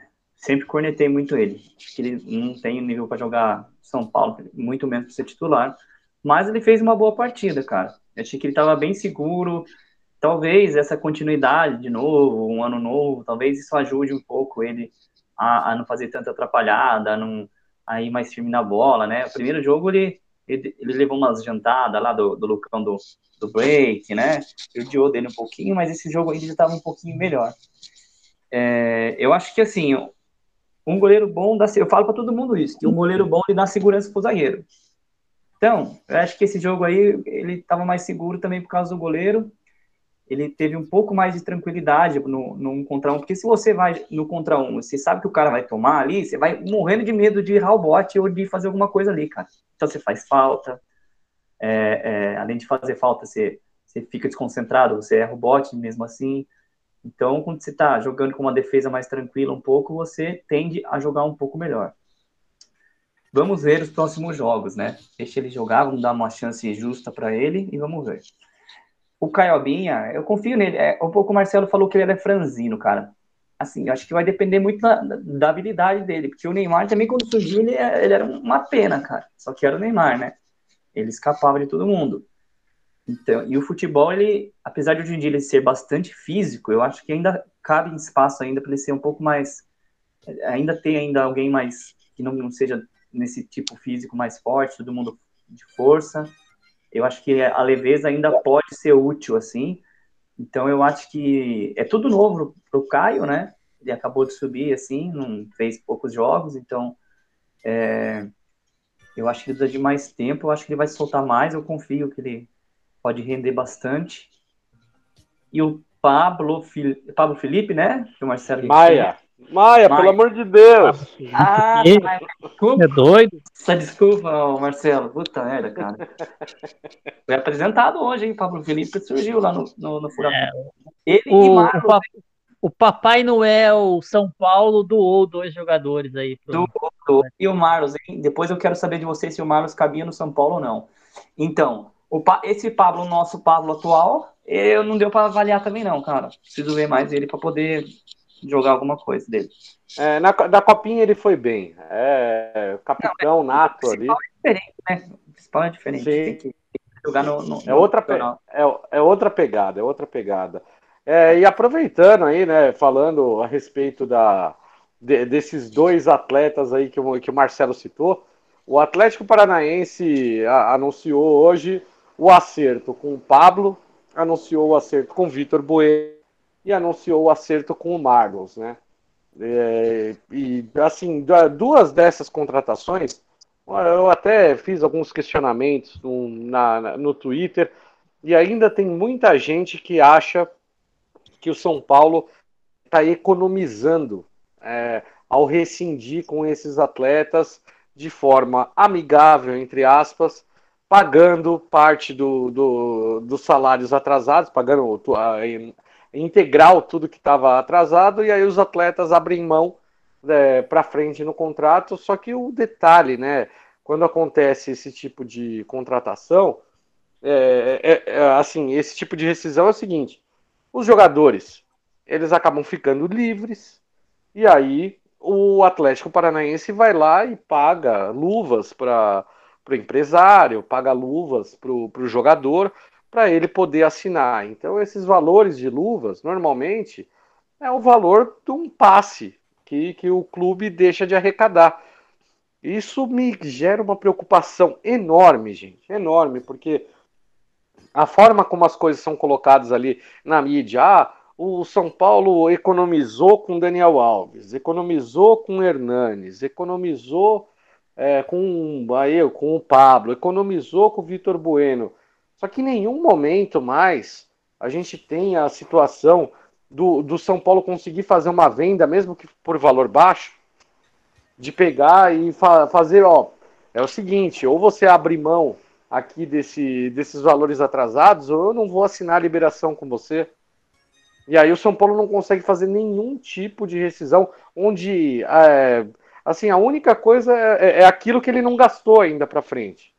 Então, assim, não é, teoricamente não é economia porque você não é, você não está devendo mais. Daqui, dali para frente você não está devendo mais. Você deixa de pagar. É, vou até perguntar para você, Félix, que você é um cara que conhece bastante da parte jurídica. Meu amigo, é, pode se considerar economia vendo esse, é, esses caras, todo mundo, o Daniel Alves acertando com o Barcelona, aí o, o, o Pablo e o Vitor Bueno com o Atlético Paranaense assinando, recebendo luvas. Nada, nada, nada vem para São Paulo. E o investimento que o São Paulo fez para esses jogadores? Só o caso aí do Vitor Bueno era uma troca no Raniel, que que fez com o Santos, não pagou a, o agente que troca e uma dívida de 13 milhões já está em 20 milhões na justiça. Então, é cada vez mais prejuízo para cima do São Paulo. É, pode ser tudo, viu, Dani? Menos economia, né? É, principalmente o Pablo. Rapidamente, o Pablo. O Atlético queria é, ele emprestado. Então, o Atlético queria pagar 75% do salário, o São Paulo pagaria 25%. Aí o pessoal, tá maluco? Vai emprestar o cara da onde a gente comprou ele, né? Pagou um absurdo e ainda vai pagar 25% do salário? Não, não, não. Não concordo. Então vamos fazer o seguinte: vamos pagar o que a gente deve pro Pablo, vamos liberar ele, a gente não vai receber mais nada para isso e ele fecha com o Atlético e seja feliz lá. Olha, é, é, é inacreditável, né? Pessoal poder entender, vou fazer uma analogia. Eu compro um carro financiado, 60 parcelas de mil. Eu pago 45 parcelas, aí não estou aguentando pagar mais. O que, que eu faço? Eu faço um acordo com o banco, eu devolvo o carro e aí eu faço uma super economia. Eu deixo de pagar 15 mil IPVA, seguro, é, a manutenção do carro. Olha que coisa doida. É, a analogia é essa, cara. E perde o carro. é, além dos 45 é que eu paguei, eu fico sem o carro. É. Mas, pô, tô economizando 15 para frente, IPVA, gasolina, documento, é coisa boa. É mais ou menos o que São Paulo fez. Então pode ser tudo. Pode ser sai zica, pode ser aqui você não joga mais, pode ser aqui esse cara não tem espaço pode ser, não representa São Paulo, pode ser qualquer coisa, menos economia. Eu queria só complementar, o, o, o Félix, assim, ó, com relação ao Pablo e o Vitor Bueno, né? São, são jogadores que tinham dois anos de contrato, então não estão liberados agora em 2022, somente no final de 2023. E renovaram com o Pablo, hein? e, e tem jogadores que são jogadores que têm mercado, tem mercado para esses jogadores. Tanto tem que eles conseguiram, né? É, o, o, Atlético estava interessado e outros jogadores, outros times estavam interessados também. O Pablo não quis ir para o Ceará, não quis ir tal no, no modelo de negócio, mas eram jogadores que o São Paulo poderia fazer o negócio. Lembrando ainda que o São Paulo tem uma meta de vender 142 milhões em jogadores esse ano e não vai conseguir atingir essa meta, né? Dificilmente conseguirá atingir essa meta. E está liberando jogador de graça. E o, e o, mas o ponto importante aí que eu acho dessas liberações de graça não é nem liberar o jogador de graça, isso é gravíssimo. Mas é o recado que eu acho que dá para os jogadores, porque o São Paulo está devendo para todos os jogadores do elenco, todos. Não tem nenhum, acho que o São Paulo, acho que chegou, acho que o Nicão está sem dever para ele, eu acho ainda. Não sei se já venceu o primeiro salário dele, mas está devendo para todos. Então, o recado que a diretoria está passando: você quer receber o seu atrasado? Saia do São Paulo, a gente paga o seu atrasado e te libera daqui para frente. É esse o recado. Que qual o incentivo de um jogador que, que vai ter aí de ah, eu só, só vou conseguir receber se eu rescindir o contrato com o São Paulo.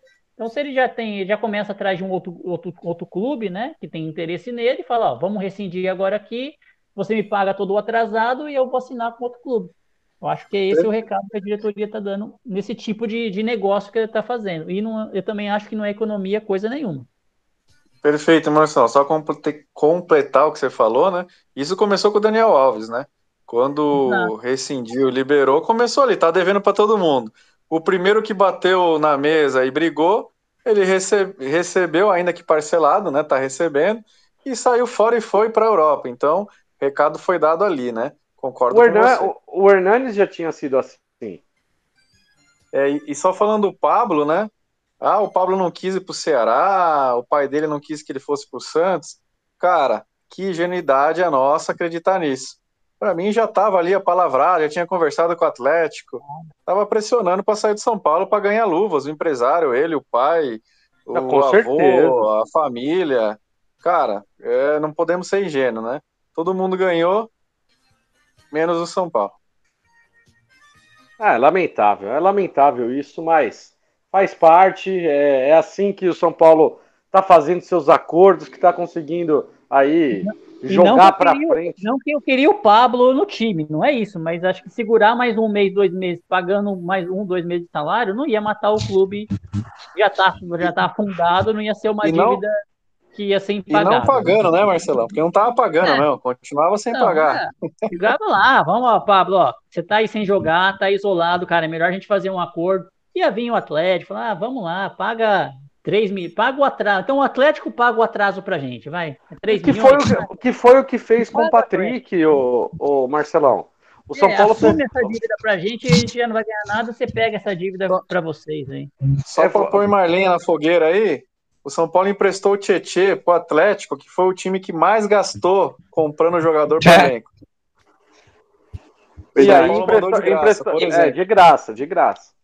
E, e o Tietchan custou uma bala também, né? Acho que 5 milhões de euros, se não me engano. Né? O São Paulo não emprestou ele pro Atlético, o Pablo pro Atlético Paranaense, ao invés de liberar o cara. Porque não fez um empréstimo. Não, porque o Atlético Paranaense exigiu que pagasse parte do salário, João. Aí vem, o Dani, aí vem, só para finalizar a questão do Pablo, aí vem o pessoal falar: ah, mas o, o São Paulo ficou com 30% do Pablo. Se vender até 2023. O que, que o Atlético Paranaense fez? Contrato com ele até 2023. Então ele não vai vender até 2023. O São Paulo jamais vai receber 30%. Nem se tiver uma proposta lá em dezembro de 2023 para 50 milhões de euros para o Pablo, o Atlético Paranaense vai esperar janeiro de 2024 para vender. Não vai dar dinheiro para o São Paulo de jeito nenhum. Mas com certeza, com certeza. O pior, o pior de tudo. Oi.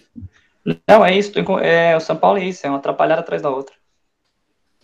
Não, cara, é, é complicado porque, assim, a, a, principal coisa, João, que eu, que eu penso, é, quando uma contratação dá errado, o que, que o clube tem que buscar fazer? É minimizar os danos. Você tem que tentar minimizar o, o prejuízo. E detalhe que o São Paulo, com, na, na época do Leco, ele meio que conseguiu fazer isso. É, contratou por uma bala o Lucas Prato, no momento ali que o Lucas Prato não estava servindo mais, o São Paulo vendeu o Lucas Prato. O Maicon, o zagueiro Maicon, foi um. O São Paulo contratou por uma bala o zagueiro Maicon. Quando não estava precisando. O Ganso, o Cueva. Muita é, gente. Cueva. É... Sim, é, era jogador que ninguém queria mais. Só que o São Paulo ganhou que... dinheiro. Só que o São Paulo pelo menos recuperou aqui o, o valor investido, ou então chegou próximo ali do, do, do valor investido. Agora entrou num, num processo, né, é, que assim abraça a, a, causa da torcida, né? Ah, esse cara não presta. Vocês vão ver que o próximo que não vai prestar vai ser o Volpe. E aí, 22 milhões que se investiu no Volpe vai para o lixo. Porque aí oh, vão, vão fazer acordo com o Volpe, o salário do Volpe é o maior salário do, do elenco de São Paulo. E eles vão procurar fa fazer isso porque porque agrada uma parte da torcida. Aí, aí e vai aí de graça pro Querétaro, que tem dinheiro para comprar, mas vai de graça. E vai de graça pro, pro Querétaro. Aí depois, e vocês vão ver, depois do Volpe, qual que vai ser o próximo alvo? Vai ser o Igor Vinícius? Vai ser quem, quem o, o é, mais um que é odiado da torcida?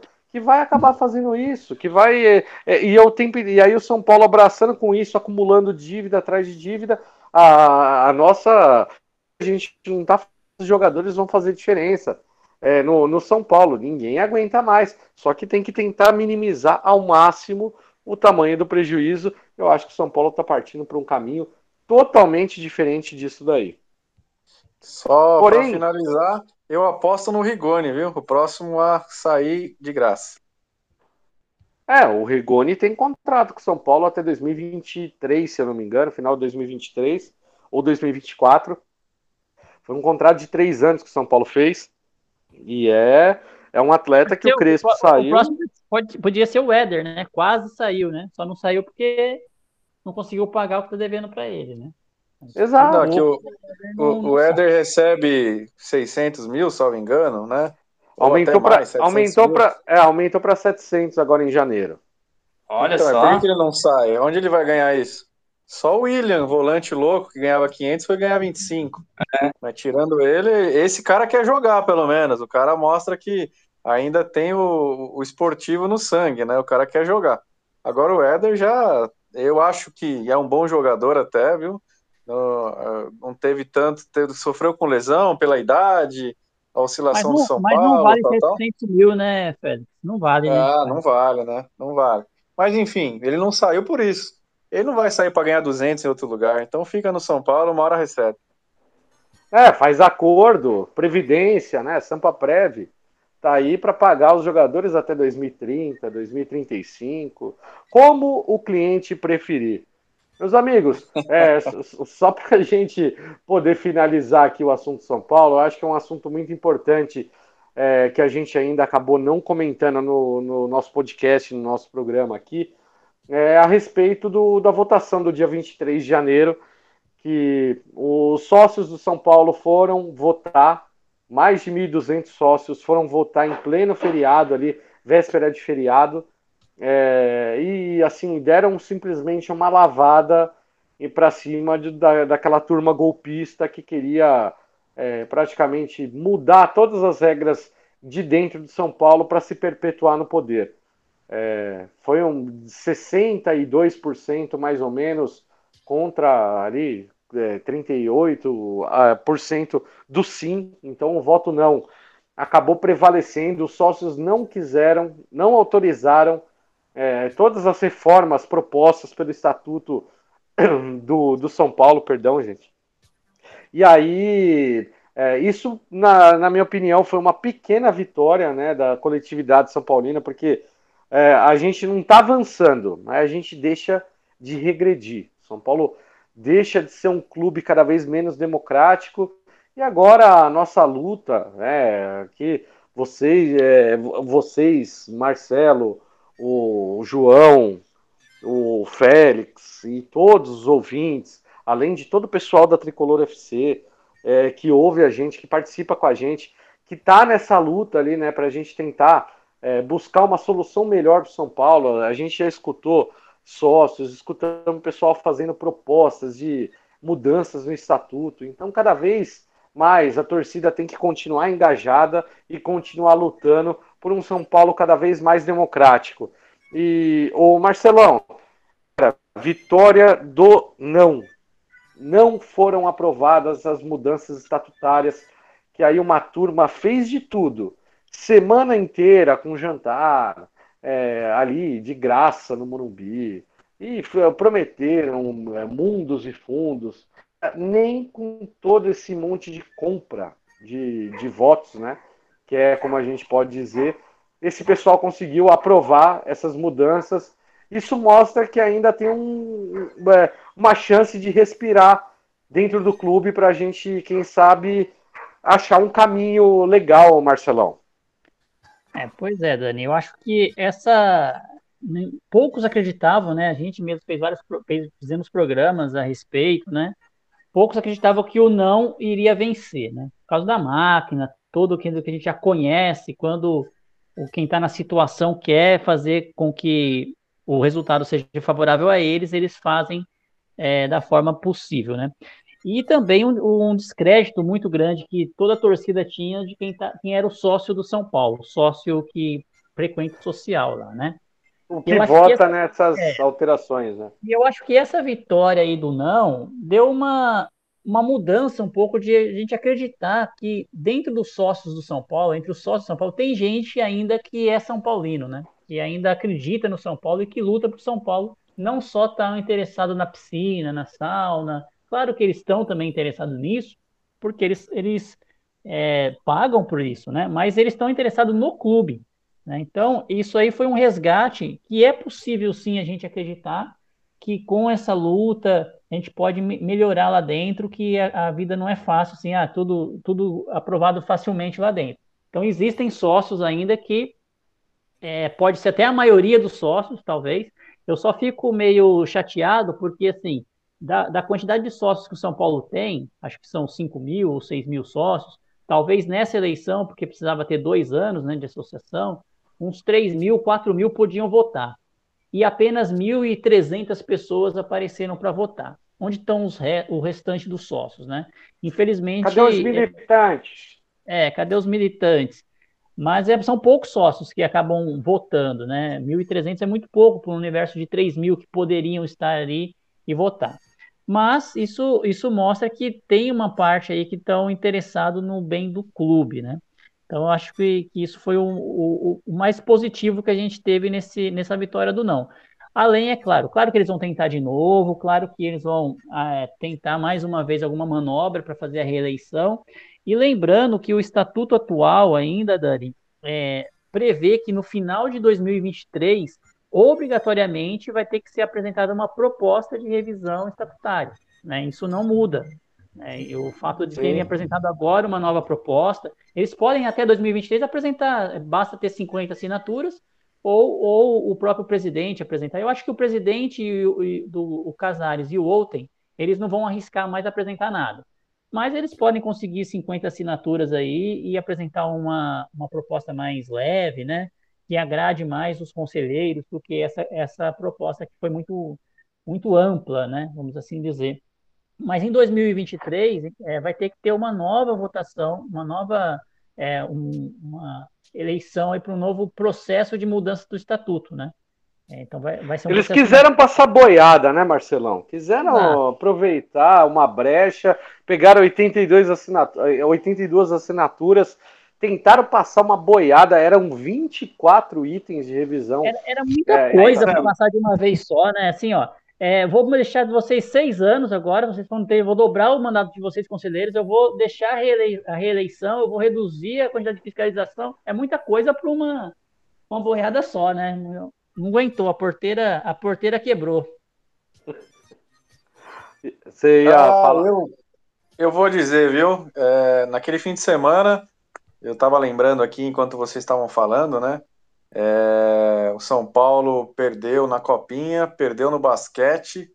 E, cara, eu falei, putz, e amanhã é, tudo levava à aprovação, né? Porque dentro do clube, as carteirinhas, as benesses que o, alguns sócios têm, né? Então, eu estava bem desanimado. Eu lembro que quando saiu o resultado, o pessoal começou a mandar, eu demorei um pouco a acreditar, e como eu disse no, no episódio anterior, eu comemorei como um título, cara. Só tem até rojão. E, e, queria parabenizar, né? Aqui o pessoal, o Dani, o pessoal da Tricolor, é, da Web Tricolor FC, o pessoal do Portão 6, o Alexandre da Anotações, o Christian, o, o Dani do Resenha, o Gabriel e o Bandana, enfim, é, o pessoal do Lost, é, o pessoal do Santo Papo, a mídia grande também, o Razan, o pessoal da. o Vitor Biner, é, Chacon. enfim. Chacon, porque, cara, eles trouxeram um assunto que eu não lembro, assim, recentemente, é um assunto associativo, né, uma votação de estatuto do clube, tomar uma proporção fora, assim, é, de mídia grande, é, não sei se a pandemia aproximou muito mais, né, é, os canais autônomos também. Enfim, parabéns a todos e principalmente aos sócios, né? Porque é, a gente acredita que tem sim muita gente boa, tem os São Paulinos. Eu conheço alguns sócios, alguns novos sócios é, que buscam, que, lógico, querem é, usufruir do clube, né? De uma estrutura boa, mas não só isso. Entraram muito para tentar ajudar de alguma forma, né? O São Paulo é, ter uma voz ativa, levar ideias. O Milton, o Milton é um desses. Sim, Morumbi Station, o próprio Bandana com o Gabriel, né? São sócios Sim. novos, enfim.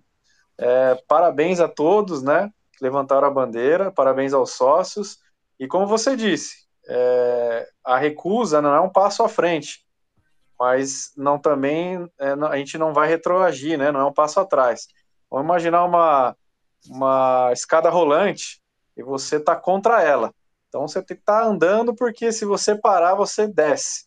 Então, quanto mais você corre, é, mais próximo você vai chegando do topo, mas não é fácil. Cansou, ela te leva para baixo de novo. Então é mais ou menos essa luta, né? E a gente tem que comemorar. Boa analogia, viu? Boa analogia, é viu, Félix? Félix tem as analogias, né? A sabedoria do Félix é. Não, é, ele, ele é monstro, velho. Já, só hoje já foram, já foram umas três, quatro aqui que eu tô só é... anotando. e, e, só cornetando um pouquinho, Marcelão, dentro é, de uma votação associativa, aí 50% é, do pessoal é bastante gente, viu? Só estão de parabéns. Eu sei né, que no universo de 3 mil e 1.300, lá 1.200 e pouco, parece pouco mas, cara, é bastante gente. Parabéns, parabéns mesmo. Fiquei muito feliz e me senti representado. Me senti representado dentro do clube, que não é só o futebol, né? O São Paulo Futebol Clube. Parabéns. E pessoal que, que acompanhou, né? É, eu, assim, num ato de desespero, falei, ó, é, eu sei que dificilmente vai chegar, eu sei que não, não é algo é, tão valioso, às vezes, para quem tem condições né, de ser sócio do, do clube, mas se o não vencesse, a gente vai sortear, iria sortear uma camisa oficial para nossos ouvintes, para a torcida em geral e também para os sócios que estiverem escutando é, aqui a Tricolor ou podcast. E faremos, tá? Então, no próximo programa a gente vai trazer as regras. É, como a gente falou no início aqui, é, vai ser aí um modelo novo, né, 2022. Vamos trazer as regras, vai ser coisa bem simples, mas eu prometi, eu vou cumprir. Aqui se faz, aqui se paga, né, Dani? Ah, com certeza, com certeza. Mas, ô, Félix, foi um, uma atitude muito nobre, viu, meu amigo? Porque, é, assim, o torcedor, é, ele pode comemorar até um não retrocesso do clube com, com manto novo. Então, achei que você mandou bem demais, prometeu, vamos cumprir, galera. E, ô, João, queria saber, cara, sua opinião. O, o, o não acabou vencendo, é, e, mas eu acho assim, como o Marcelo disse muito bem, Casares, Belmonte, Outem, é, eles, eles, tinham, eles têm praticamente na cabeça deles um, um plano, um projeto de, de ficar bastante tempo no poder de São Paulo. Não vai ficar só por aí, né, João? É aí que eu ia chegar. Cara, eu fiquei muito feliz. Eu fiquei muito feliz. Eu desacreditava totalmente que, que eu não ia vencer, cara, sinceramente. Quando me falaram, eu falei, nossa, sabe quando vem aquela sensação, aquela surpresa boa? Porque, cara, eu tinha certeza que não ia, que eu não ia perder, que os caras iam conseguir passar. Então, é, eu me, me, identifiquei muito, como o Félix falou, eu me senti representado, assim, eu senti, eu vi ali uma luz no fim do túnel, eu vi que ainda tem é, gente boa, tem bastante gente que está pensando como a gente, que é o bem do clube, então, fiquei muito feliz que os sócios conseguiram impedir essa, essa, essa falcatrua aí deles aí, e, e a certeza que eu tenho é exatamente essa, cara, que não vai parar por aí, porque eles não vão, quem quer o poder, cara, vai continuar tentando, eles não vão deixar barato, eles vão esperar um outro momento oportuno, alguma coisinha vai fazer, se não for agora, vai ser mais para frente, porque a gente sabe que não muda, o grupo, ele alterna, né, o poder, mas ele não muda, né, só tem alternância, né, então, mais para frente eles vão tentar passar de novo, e é importante que a gente também esteja presente resistindo de novo. E por isso que é tão importante a gente continuar mantendo o Separa São Paulo vivo, cara. Tem que é muito importante de, de ser lembrado, né? Não, ô João, vou só te falar uma coisa, viu? Eu tava vendo hoje aqui uma discussão é, em grupos, e aí o, o Beto, né? O Beto Morumbi é um cara aí que o pessoal costuma conhecer bastante das redes sociais. Ele tava, ele tava confessando uma coisa hoje ali no Twitter que eu, particularmente, cara, não fazia uma ideia de que isso tava nessa situação. É, qualquer conselheiro que queira ter a palavra, ontem a gente teve reunião do Conselho Deliberativo. E aí, eu assisti. Incluso... É, então, então você deve ter escutado a bizarrice lá do, do, é, do, do, do, do conselheiro lá que estava preocupado com, com cara de bermuda. Esse Nossa. é o tipo de. Esse é o tipo de preocupação desses caras. Só que uma coisa que me chamou a atenção, Félix, é, que, o, que o Beto citou nisso daí, é que funciona assim, cara. Se alguém quiser ter participação, principalmente presencial lá, para poder falar no microfone, você precisa comunicar antecipadamente ao, ao presidente da, da mesa, no caso o Outem, né? Você precisa comentar é, sobre qual assunto você vai falar e você precisa da permissão dele para saber se você vai poder ter direito a falar sobre isso ou não. Então quer dizer, se bem alguém quiser. Bem democrático. Bem é democrático.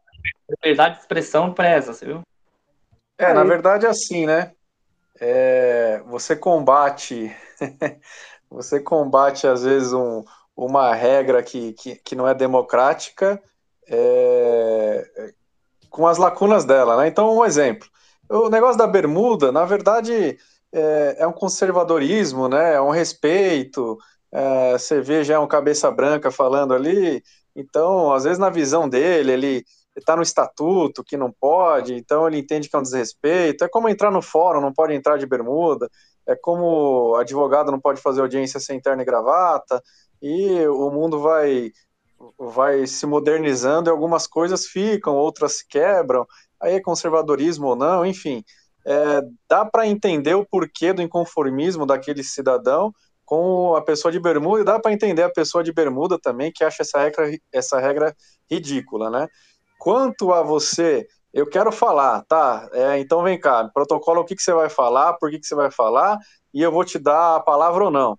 É muito simples, você fala qualquer coisa, chega lá, você fala outra coisa no microfone, entendeu? Então, assim, o mais vão fazer, vão te cortar. Mas se você quiser falar realmente, fica a dica aí para os conselheiros, é, que, que o outro não me escute, né? Mas, ah, eu vou prestar homenagem ao conselheiro que fez aniversário, eu preciso de 10 minutos. Chega lá, você arregaça e nem do conselheiro você fala. Então, para tudo existe também uma forma de você conseguir dentro dos limites é, do estatuto. O Félix, o Félix ouviu todos os depoimentos da CPI, viu? Pelo jeito. Porque os caras faziam exatamente isso. Ia falar, perguntavam uma coisa, eles começavam falando totalmente diferente. Aí é. você perguntou mesmo, mas não sei, não lembro. É verdade.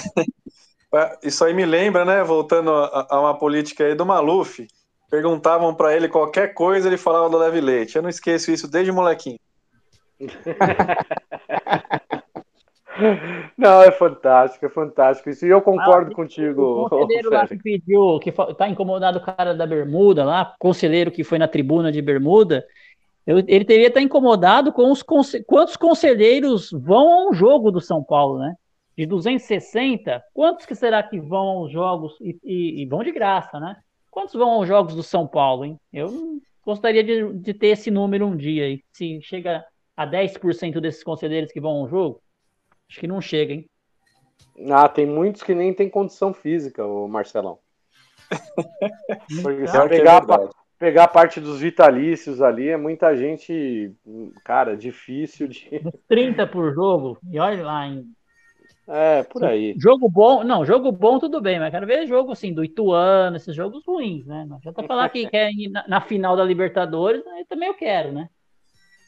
É, dep depende, tem alguns aí que nem torcem pro São Paulo, dizem as más línguas, né? Então, esses daí nem aparecem, viu?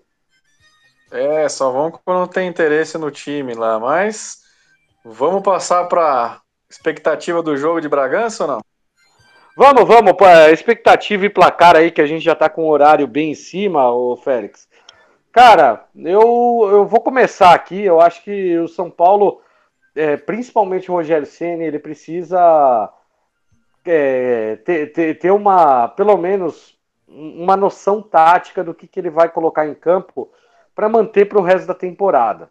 É óbvio que o Campeonato Paulista é um campeonato para fazer testes, não é tão difícil de se classificar para a próxima fase. São Paulo já está fazendo uma estratégia até diferente do que fez no ano passado, porque no ano passado resolveu jogar com todo mundo, né? Ano passado, ah, vamos escalar só o que tem, o que tem de melhor ali praticamente. O Crespo é, levou realmente como uma Copa do Mundo a, o Campeonato Paulista e o São Paulo assim acabou fazendo uma campanha onde se não fosse o VAR, né, ele seria campeão invicto até do, do, do Campeonato Paulista. Uma boa campanha do São Paulo. Esse ano já começou um pouco diferente teve um pouquinho de tempo de pré-temporada, muitos jogadores com Covid, é, e aí o Rogério Ceni sempre procurando colocar quem está um pouco melhor fisicamente, mas rodando bastante o, o elenco. Então acho que assim é, é, é permitido o Rogério Ceni fazer esse monte de troca, só que tem que se preocupar também com a questão da pontuação e do, e do campeonato, porque não adianta nada o São Paulo aí fazer 7, 10, 13 pontos e não se classificar. É, são 12 jogos só na, na primeira fase, então não é um campeonato brasileiro que você tem 38 rodadas e dá tempo de recuperar. É um torneio de um tiro um pouco mais curto. Então, eu acredito que assim o Rogério Senna ele tem que fazer teste, mas ao mesmo tempo ele precisa começar a montar um padrão de jogo, montar um padrão desse time. Então, vejo muito ou de repente o Rogério Ceni colocando o Volpe aí de volta para tristeza do João, mas eu acredito que o São Paulo vai começar contra o Red Bull a fazer aí um é, uma, ter pelo menos um desenho tático um pouco mais definido. Então espero aí que de repente a gente consiga vencer. Um a zerinho tá bom, viu, Félix? Um a zerinho tá bom demais, meu querido. Perfeito, Dani, perfeito. É, o meu racional concorda, tá? Que o Paulista tem que ser alguns testes, né? O Rogério já deixou claro que os três primeiros jogos serão de testes. Então, em tese, o jogo contra o Bragantino ainda é para se testar alguma coisa. É, o Bragantino deve vir já com a equipe um pouco mais forte, né? Uh, o São Paulo, o Paulista, a gente está defendendo aí, nós somos os campeões, então podemos ser bi, mas o foco principal é a estreia da Copa do Brasil.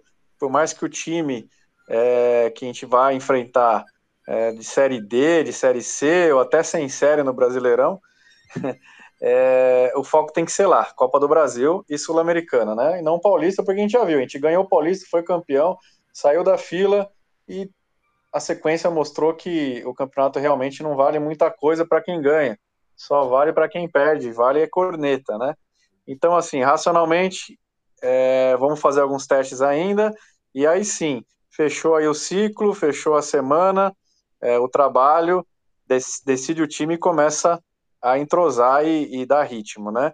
Placar do jogo, eu vou ser um pouquinho mais otimista nos gols. Eu vou de 2 a 2 viu? Ó, 2 a 2 mas empate do, do, do, São Paulo. Não, não consegue a primeira vitória. João, qual a sua, sua expectativa aí, São Paulo e Bragantino, meu querido? É, o Volpe volta, então com certeza a gente toma gol. Então aí eu tô pensando aí, também tô com o Félix, acho que vai dar uns 2 a 2 aí. Tá com cara de empate aí pra não perder, hein? É, um, é aquela coisa, né? Volpe não tá com moral, viu, Marcelão? Não adianta, ele pode pegar aí um é. monte de pênalti. Que... É gol, é gol. Não é que ele pega a pelea, não pega, porque ele chama gol, ele vai chamar o gol, o gol e o gol vai vir. É simples. Uns golaços que, que, leva, que ele leva, assim, mas fazer o quê, né? o pé dele, gol né? Elinho, é? Gol do ex, Elinho e Gabriel. Como é que é o outro? Gabriel, que era do São Paulo, até esqueci o seu Novaes. Novaes. Novaes, vem em mim, dó de RAM. Pois é. Vai lá, Marcelão, Bom, cortei você. Vamos vai. lá. É, vamos lá. É, eu acho que, ó, primeiro jogo eu achei que era 1x0, São Paulo perdeu. Segundo jogo, tem 1x0, São Paulo empatou. Agora é hora da vitória, né? E vai ser por 1x0 também. Eu acho que agora vamos, estamos evoluindo. O time tá derrota, empate, agora é hora da vitória, dos três pontos aí para a gente poder é, o futebol não deve ser muito bonito ainda, né? Como eu acho que ainda vão fazer algum. O Rogério vai fazer alguns testes ainda. Vai colocar o Igor Gomes para armar o time. Então vai descobrir que não vai dar certo novidade, também. Novidade, hein? Novidade, hein? Não, ele vai, ele vai descobrir também que não vai dar certo, assim como não, não dá certo o Rigoni centroavante. Então ele vai descobrindo aí algumas coisas nesses testes. Espero que ele descubra, né? É o que a gente está esperando. Mas eu acho que o São Paulo acha um gol no desespero ali, né? No, acho que o Caleri volta nesse, nesse, nesse próximo jogo. E quem sabe a gente consegue fazer um gol e sair com a vitória que vai nos tranquilizar para poder é, no, no próximo jogo aí assim a gente tem um time mais definido. Eu vou num, num futebol feio, mas com vitória de 1 a 0.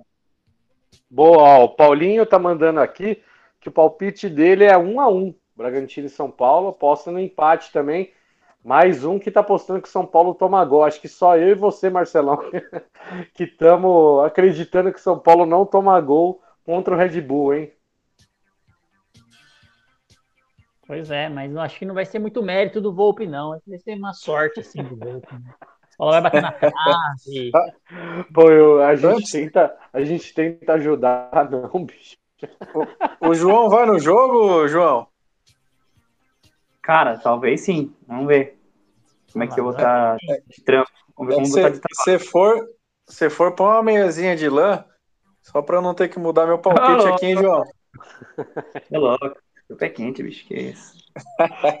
aí sim, aí sim. É isso aí, vai, gente. Vai levar, o, o, João vai levar até uma placa lá, um cartaz escrito Volpe tira, eu quero a sua camisa, alguma coisa assim. assim.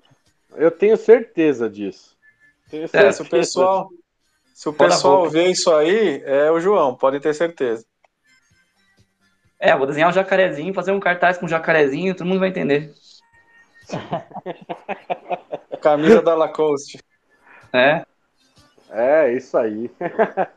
Olha, o João demonstrando todo o seu amor ao Thiago Volpe. Eu entendo, João, você está muito animado com, com esse início de ano dele. Ô, João, cara, Oi. queria que você aproveitasse, meu querido, e desse, por favor, seu boa noite, suas considerações finais. É, meu amigo, tamo, tem, tem que começar esse ano de 2022, hein? É, bom, um abraço a vocês aí novamente. Quem ficou até o final do programa aí escutando a gente, quem tá, vai ouvir também até o final no Spotify. Compartilhe com seus amigos aí, siga nossos perfis aí nas redes. E. Ah, vamos esperar engrenar, né, cara? esperança é a última que morre. Não, o time não, não deu nenhum. Ainda não deu indícios de que, que vai dar liga ainda. Mas a gente segue torcendo, a gente segue tendo esperança, segue com bastante esperança na, nas contratações aí, que, que vai dar tudo certo. E fiquem de olho aí na promoção e na, no sorteio da camisa, que o Félix a gente está preparando aí para mostrar para vocês logo logo. Continuem na audiência aí ouvindo a gente que para ganhar camisa e camisa nova já, hein? E é isso, boa noite todo mundo aí, obrigado quem ouviu aí, um abraço e vamos São Paulo. Show de bola, João. É isso aí. Camisa nova, o Félix. O pessoal vai, vai curtir aí, começar a curtir os jogos no Morumbi de manto novo. Mas vamos esperar aí o São Paulo lançar esse manto. Porém, a gente já vai lançar a promoção aí. Próximo programa a gente já lança a promoção, hein, Félix? Por favor, seu boa noite e as considerações finais, meu querido. Show de bola, é isso aí. Comemoração ao não Agradecimento aos sócios e toda a torcida. A gente vai sortear a camisa a partir do programa que vem. Já vamos passar aí as regras, bem simples, bem fácil, que é para não complicar, é para o pessoal ganhar mesmo, viu, Dani? Então, agradecer a participação, mais uma vez, a bancada toda, você, a Berê, a todo mundo aí da Tricolor FC, também o pessoal do Portão Cast, e mandar um abraço aí pro pessoal do interior, o Jeanzinho, meu irmão, o Vitor, ao Brunelas, ao Japa, ao Gui Tubarão, ao Joãozinho, a toda a galera do grupo lá do interior que vai estar tá em Bragança Paulista torcendo pro tricolor infiltrado na torcida do Red Bull, porque já acabou o ingresso de visitante, ficou todos os ingressos com a torcida organizada, viu, Dani? Então estaremos lá, alguns links ao vivo aí se a gente conseguir. E espero que meu palpite seja furado, que São Paulo ganhe ganhe bem e a gente com, comece a, rumo ao bicampeonato. Maravilha, valeu, Félix. Obrigado, meu querido. Marcelão, é, seu, seu boa noite, suas considerações finais, cara. E vamos torcer aí pro, pro nosso querido narigudo Rogério Ceni fazer uma boa escalação, não inventar tanto, né? E, e, conseguir trazer um time um pouco mais objetivo para esse jogo contra o Bragantino, né, Marcelão? É, vamos lá, né? Vamos esperar aí que o talvez o Bragantino não vai ser tão retrancado quanto os outros times, né? Então pode ser que surja mais espaço aí para o São Paulo poder fazer o gol. É isso que a gente espera, né? O Bragantino é um time mais qualificado aí para ir para cima do São Paulo. Então, é, agradecer o pessoal que está ouvindo, né? Galera, tudo lá no nosso grupo de WhatsApp do Portão 6. Tá, a gente estão fazendo lá o palpitaço da, da rodada, né? A gente ainda não, não conseguiu organizar para divulgar lá nas nossas redes sociais, mas vamos ver se nesse jogo aí contra o, Red Bull a gente divulga o palpite do pessoal lá que a gente está fazendo esse rodada a rodada lá no, no, nosso grupo de WhatsApp. E agradecer aí, Félix, João, Gui, que está na audiência também, todo o pessoal que está nos acompanhando. Esperamos aí com mais uma a primeira vitória do, da temporada aí contra o Red Bull quinta-feira. Maravilha. É, galera, primeiramente ali, desejar mais uma vez parabéns ao João, parabéns ao, ao Marcelão, parabéns ao nosso tricolor também. A você e... também. Ah, obrigado, meus amigos, obrigado. E ao nosso tricolor, 92 anos de muita história, É, que assim que essas pessoas que hoje administram São Paulo lembrem, né, estudem um pouquinho o que, que é a história desse clube e respeitem um pouquinho a história desse clube, né? Nosso clube ele tem que parar de ser de 260 pessoas, ele tem que ser um pouco mais democrático. Então, a gente vai trazer ao longo aí do, do, do mês de fevereiro, gente, tanto aqui no nosso programa com o podcast do Portão 6, quanto na, na Tricolor FC, de sexta-feira no Tricolor News, a gente vai trazer alguns programas onde vamos trazer é, sócios do São Paulo que estão apresentando projetos. Tem um movimento 1930 que é uma coisa muito bacana. É, a gente já trouxe na, na Tricolor FC. Vamos trazer mais gente desse projeto para poder debater sobre melhoras do clube, que é para vocês, torcedores, conhecerem também um pouquinho de como o pessoal trabalha dentro do clube e luta para tentar mudar alguma coisa. Batalha é árdua, batalha é difícil. Às vezes, por exemplo, conversando com, com, com sócios ali do, do clube, para você conseguir é, ter voto direto para presidente, só para vocês terem uma ideia. Se o, se o São Paulo quiser, ele precisa de um abaixo assinado de, de pelo menos 1.200 sócios do clube para poder apresentar para o presidente do Conselho Deliberativo. Então, é, só na, nessa votação do não, é, nós tivemos ali 860 votos para o não, mais ou menos, né? Foram 1.200 e poucos sócios que foram votar. Então vocês imaginam que o trabalho que tem que ser feito dentro do clube para poder ter esse tipo de mudança positiva para o clube ele é trabalhoso, né? Você tem que convencer novamente todo esse pessoal a se mobilizar. Então a gente está dando espaço aqui na Tricolor FC. Tenho certeza que o Portão 6 também dá espaço para esse tipo de debate, esse tipo de discussão, sempre em pró do São Paulo e nunca se servir do São Paulo. Então, galera, vamos torcer. Torcer para o São Paulo ganhar e ganhar bem do Red Bull na quinta-feira, que apresente finalmente um bom futebol, porque o São Paulo está devendo. E é isso aí. A gente conta com vocês. Semana que vem temos aí mais um programa na terça-feira. Quinta-feira tem São Paulo e Bragantino aqui na Tricolor FC. Final de semana também tem jogo é, do, do, do, nosso Tricolor. Então acompanhe aí a gente nas redes sociais. Acompanhe a gente no Portão Cast. E é isso aí, gente. Uma ótima noite a todos. E tudo isso porque a Tricolor FC e o Portão 6 são feitos sempre com vocês. Para vocês e por vocês. É isso aí, gente. Valeu, boa noite, fiquem com Deus e vamos, São Paulo. Vamos, São Paulo! Não esqueça de assinar o Portão Cast no seu agregador de podcast. Se tiver críticas, elogios, sugestões do episódio de hoje, utilize nossas redes sociais no Twitter, Facebook e Instagram. Saudações tricolores e até o próximo episódio.